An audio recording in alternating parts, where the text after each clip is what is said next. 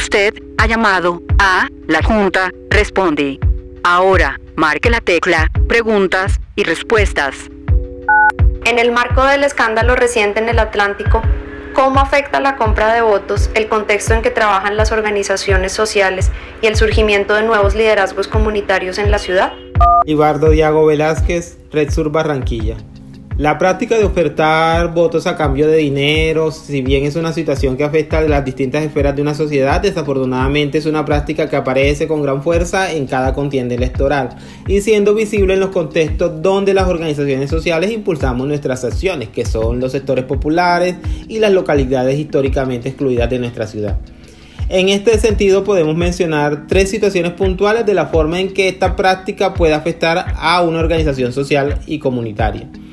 La primera tiene que ver con la captación de liderazgos y participantes de los procesos organizativos y comunitarios a través de las dádivas que se ofrecen para suplir temporalmente sus necesidades personales y o familiares.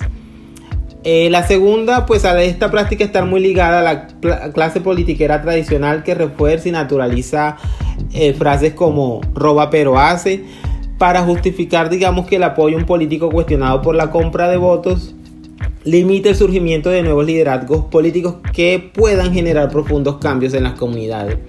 Y la tercera, tenemos como resultado de esta práctica que termina agudizando las desigualdades sociales y que genera el surgimiento de nuevas situaciones de exclusiones en las comunidades, llevando a las organizaciones sociales a doblegar sus esfuerzos y recursos para intentar responder a las consecuencias negativas que a largo plazo permanecerán en las comunidades que ellas atienden.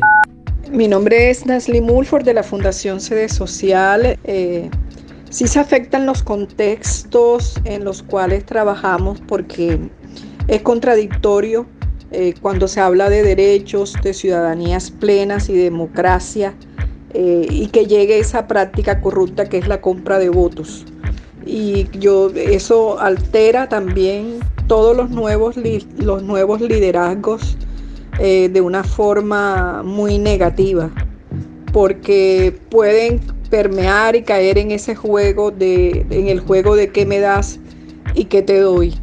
Y lamentablemente escuchamos en las comunidades que ya está esa práctica eh, en marcha, o sea que ya están comprando votos. Desde Fundarbi, la Junta responde.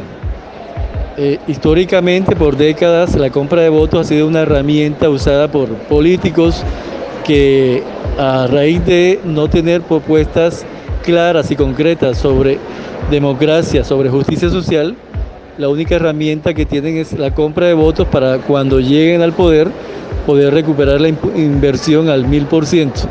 Pero estamos seguros y seguras que gracias a los medios de comunicación alternativos, los medios de comunicación independientes e imparciales, esta situación que se ha por fin visibilizado en todo el país, en todas las esferas, los nuevos liderazgos, las nuevas personas que llegan con el objetivo de reemplazar a las viejas élites políticas y la corrupción, van a recuperar el espacio del voto de opinión, el voto deliberativo, el voto contestatario. Estamos seguros y seguras que la democracia va a recuperar su verdadero espacio en Colombia.